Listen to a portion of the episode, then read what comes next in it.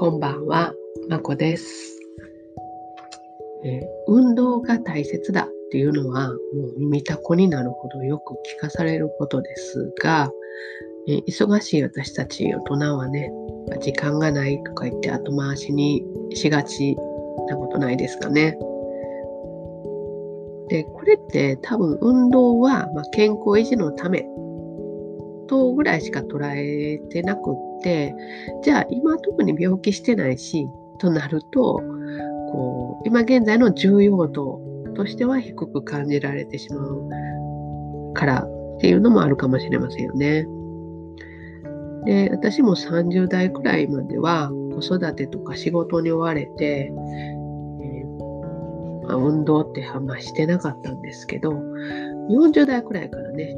少し始めました。で最初は、えーダイエットでした。ダイエットのために運動を始めました。ウォーキングとかね。で、その後、まあ、健康維持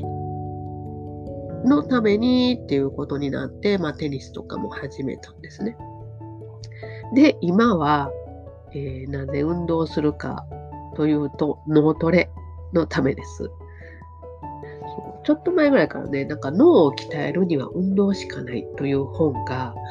えーなんかすごい売れて、で、あちこちで紹介されてるのを聞いた、聞くんですね。YouTube とかもね、書評とかで紹介されて。で、それによると、まあ、運動は単なる健康維持ではなく、こう脳を活性化させて、クリエイティブになれるよっていう、ざっくりと言うとそういうことだったんですね。で、それを聞いて、で、私も自分でこの前、えーまた別の本なんですけど、頭を良くしたければ体を鍛えなさいっていう本を読んだんです。で、まあ、これもやっぱり同じで、でこの本もいろいろね、えー実験とかの結果がたくさん入ってて、えーまあ、そのうちの一つで、たった4分のね、え運動で、その後、すごくアイデアが生まれるとかいう、まあ、結果、実験結果があったんですね。で、まあ、それでも私も、ますます運動の効果を信じて継続するぞっていう決意を固めました。でね、このね、スタイフとかで配信されてる方とかはね、えー、またこの配信自体もそうですし、多分まあビジネスとかされてたり、あと何かしらこうやって作り出して発信するっていうことをされてる方が多いと思うんですけど、